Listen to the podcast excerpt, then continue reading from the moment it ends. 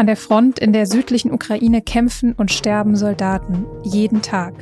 Und gleichzeitig geht nichts vorwärts, gibt es kaum Erfolge für die ukrainische Armee.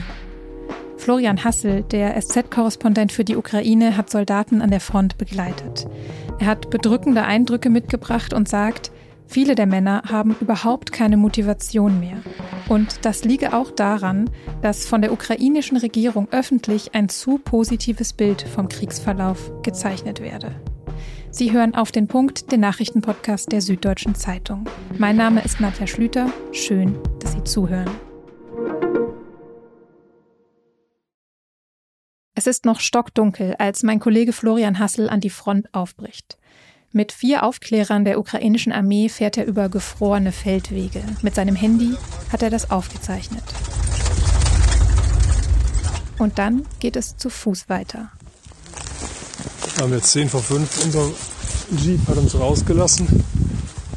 Es haben vorher die ganze Zeit äh, Granaten eingeschlagen, sind eingeschlagen. Und auch jetzt, während wir gehen, vor uns und neben uns vielleicht zwei Kilometer weiter schlagen Granaten ein oder werden geschossen. Es ist gefährlich an der Front in der Südukraine. Die Aufklärer, mit denen Hassel unterwegs ist, gehören zur 65. Brigade. Die steht beim Dorf Robotine an einem der wichtigsten und gerade sehr stark umkämpften Frontabschnitte. Hassel hat dort auch mit anderen Soldaten gesprochen. Und was die erzählt haben, ist teilweise wirklich hart. Zum Beispiel einige Soldaten, die in einem Erdbunker auf einen Angriff warten.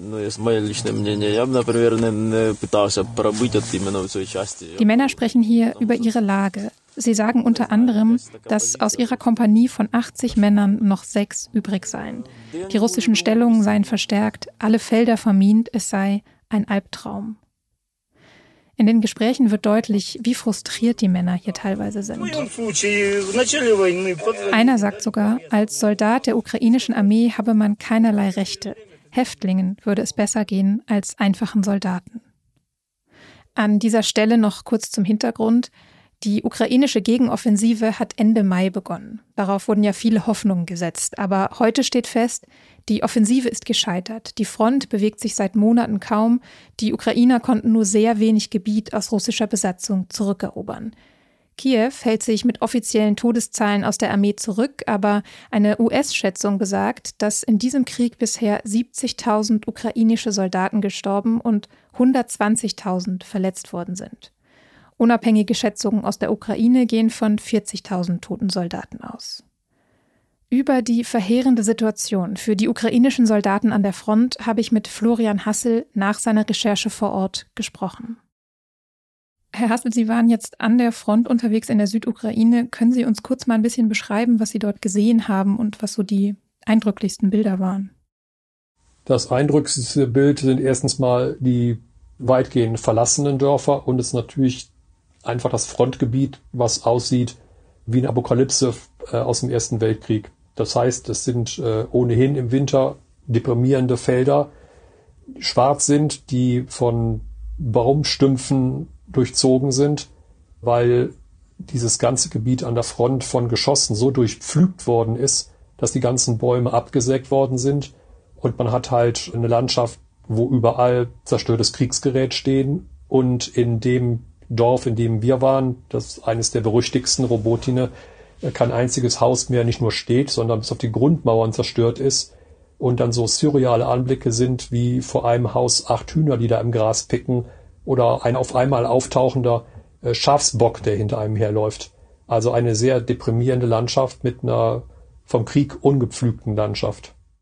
Sie waren ja bereits öfter im Kriegsgebiet unterwegs. Wenn Sie jetzt Ihre Reisen vergleichen, wie hat sich denn die Stimmung unter den Soldaten verändert in den vergangenen Monaten?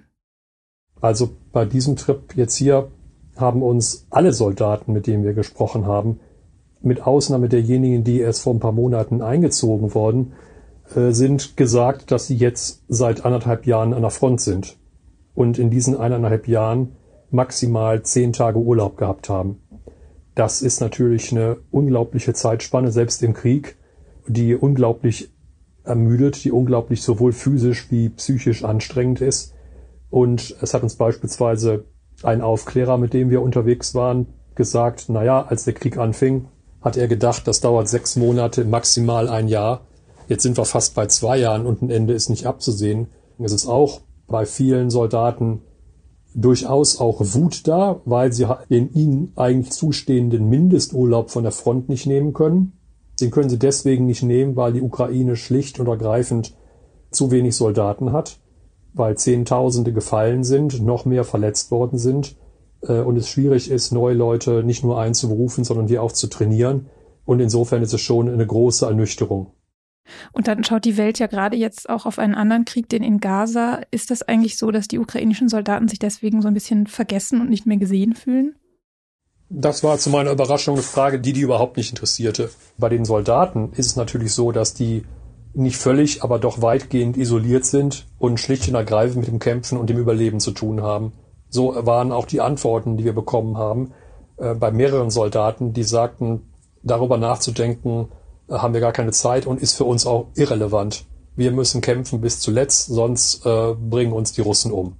Jetzt hört man aber ja auch immer wieder, dass die Soldaten in der Ukraine auch gar nicht genug ausgestattet sind mit Waffen, um sich richtig gut verteidigen zu können. Wie ist denn die Situation? Also können diese Männer sich verteidigen?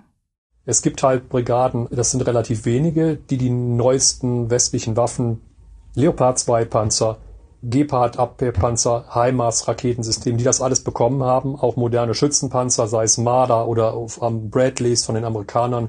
Die Brigade, wo, die, wo wir jetzt waren, hat überhaupt nichts von neuer Ausstattung. Selbst deren Artilleriegeschosse, haben sie uns gesagt, sind produziert worden, glaube 1941, 1944, 1953 oder sowas.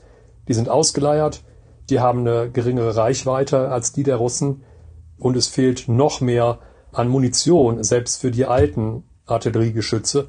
Und der Oberstleutnant, der kommandiert, sagte, auf jeden Schuss, den wir abgeben, antworten die Russen mit 25 im Durchschnitt. Und was jetzt noch dazu kommt, ist, dass die Russen jetzt deutlich mehr Drohnen einsetzen, die entweder Nachtsichtkameras oder auch Wärmebildkameras haben, die auch direkt auch noch Bomben mittragen und die also nachts in der Lage sind, beispielsweise patrouillierende Ukrainer oder selbst Ukrainer, die in einem Unterstand sind, aber sich trotzdem auf eine, bei einer Wärmebildkamera durch ihre Körperwärme verraten, anzugreifen.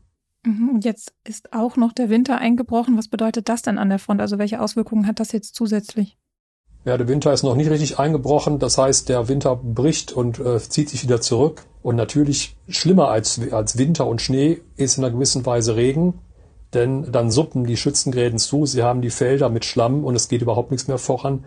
Wenn richtiger Frost kommt, dann ist das in diesen Schützengräben äh, natürlich die Hölle, denn da gibt's keine Heizung und, und kein gar nichts. Auf der anderen Seite, wenn es erstmal so kalt wird, dass dann bei diesen Minusgraden alles richtig gefriert, macht das dann wieder militärische Operationen möglich. Ja, durch Schlamm kommen sie mit schwerem militärischen Gerät nicht durch, durch eine gefrorene Oberfläche schon alles, was Sie da schildern, klingt wahnsinnig bedrückend, auch auf eine gewisse Art sehr aussichtslos. Wie motivieren die Männer an der Front sich denn überhaupt noch? Motivation ist ein Problem, was auch die obersten Generäle zugeben. Ich meine, das hängt von den einzelnen Soldaten ab. Wenn Soldaten sich nach dem Überfall vom Februar 2022 freiwillig gemeldet haben, dann haben die oft eine höhere Motivation. So war das auch bei dieser Aufklärertruppe, mit der wir unterwegs waren. Bei anderen, wo wir waren, das waren acht Soldaten in einem Erdbunker, die uns erzählt haben, hier, wir kommen fast alle vom Land. Die waren fast alle 45, 50, noch älter, hatten überhaupt keine Motivation mehr. Und ich glaube, ein Problem bei der Motivation ist auch, dass öffentlich ein zu positives Bild vom Gang des Krieges gezeichnet wird. Das heißt, das, was wir jetzt gehört haben und auch erfahren haben von den Soldaten, unterscheidet sich erheblich von dem Bild, was sie hier in dem zensurgesteuerten einzigen Fernsehsender beispielsweise hören. Und auch wenn Sie Präsident Zelensky, der sich ja jeden Abend per Videobotschaft an die Ukrainer wendet, äh, hören, das ist deutlich anders. Zelensky gibt zwar immer Probleme zu, ähm, aber das Ausmaß der Probleme, ähm, das ist natürlich doch nochmal ein ganz anderes. Also entweder kann man sagen, es äh, melden sich auch Leute nicht mehr freiwillig, weil die mittlerweile durch den Buschfunk gelernt haben, wie schlecht es aussieht, wie wenig Waffen es gibt, wie viele Menschen sterben. Äh, oder sie können sagen, andere gehen auch nicht, weil sie sagen, naja, die offiziellen Nachrichten im äh, nationalen Fernsehen sind ja alle prima, der Krieg läuft ja gut und die Rückeroberung ist nur noch eine Frage der Zeit. Warum soll ich mich freiwillig melden? Wer da jetzt in der Mehrheit ist, kann ich nicht beurteilen. Aber wie ist es denn auf der Gegenseite? Also kann Russland denn unerschöpflich neue Soldaten schicken und quasi verheizen? Na, Russland hat eben einfach ein fünfmal höheres Potenzial. Es gibt jetzt schätzungsweise noch 32 Millionen Ukrainer in der Ukraine äh, und es sind dann 140 Millionen Russen. Ja, das ist natürlich ein anderes Mobilisierungspotenzial. Und es ist vor drei Tagen ein Report vom Karandigi-Zentrum, eine sehr renommierten Organisation erschienen, die zum Schluss kam, nach repräsentativen Umfragen unter Russen, dass mehr als zwei Drittel der Russen den Krieg nach wie vor unterstützen. Und insofern ist das natürlich äh, fatal für alle, die gedacht oder gehofft haben, dass auch die Russen relativ früh die Nase voll von diesem opferreichen Krieg hätten und deswegen auch nicht mehr bereit sein, äh, ihn zu unterstützen oder zu kämpfen. Welche Rolle spielen denn in diesem Krieg Söldner aus anderen Ländern und was haben Sie da vielleicht auch mitbekommen bei Ihrem Besuch an der Front?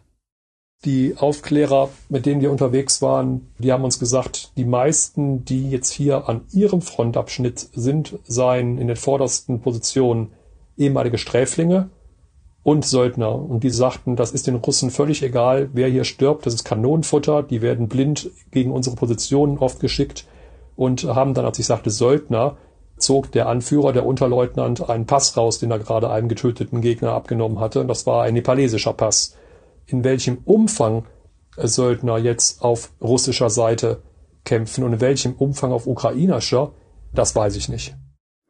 Sie haben ganz zu Anfang gesagt, ein Ende des Krieges ist nicht in Sicht. Glauben denn die ukrainischen Soldaten an ein Ende des Krieges? Und wenn ja, wie und wann? Die ukrainischen Soldaten glauben, so wie wir, dass ein Ende nicht in Sicht ist und dann noch Jahre dauern kann. Das ist die Antwort, die man am häufigsten bekommt.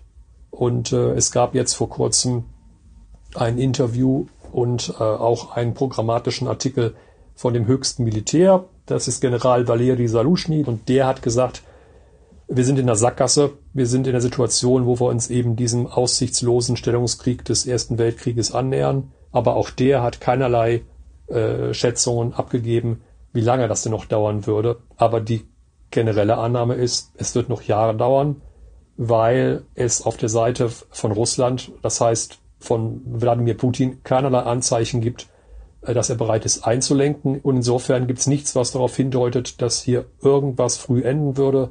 Kein Zeichen dafür, dass es in irgendeiner absehbaren Zeit irgendwelche Friedensgespräche geben würde. Also es sieht so aus, als ob das noch lange weitergehen wird.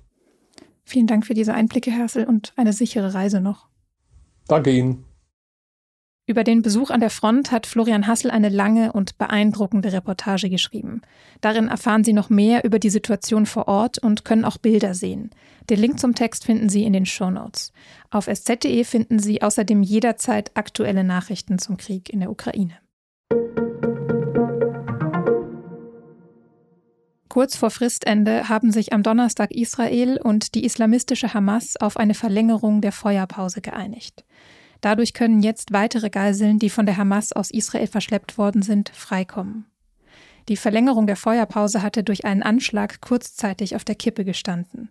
In Jerusalem haben am Donnerstagmorgen zwei Männer drei Menschen an einer Bushaltestelle erschossen und mehrere schwer verletzt. Die Attentäter wurden daraufhin von Soldaten und einem bewaffneten Zivilisten erschossen. Die Hamas hat den Anschlag für sich reklamiert. In Franken geboren, als Jugendlicher vor den Nazis in die USA geflohen und dort dann zu einem der wichtigsten Diplomaten des 20. Jahrhunderts aufgestiegen. Das ist sehr kurz zusammengefasst die Lebensgeschichte von Henry Kissinger. Am Mittwoch ist der ehemalige Sicherheitsberater von Richard Nixon und spätere US-Außenminister im Alter von 100 Jahren gestorben. In den 70ern war Kissinger maßgeblich für die Annäherung zwischen China und den USA verantwortlich und er hat in seiner Karriere bedeutende Abrüstungsverträge und Friedensabkommen ausgehandelt. Kritiker werfen ihm unter anderem vor, im Vietnamkrieg die geheime Bombardierung von Kambodscha und Laos angeordnet und damit den Tod von Hunderttausenden Zivilisten in Kauf genommen zu haben.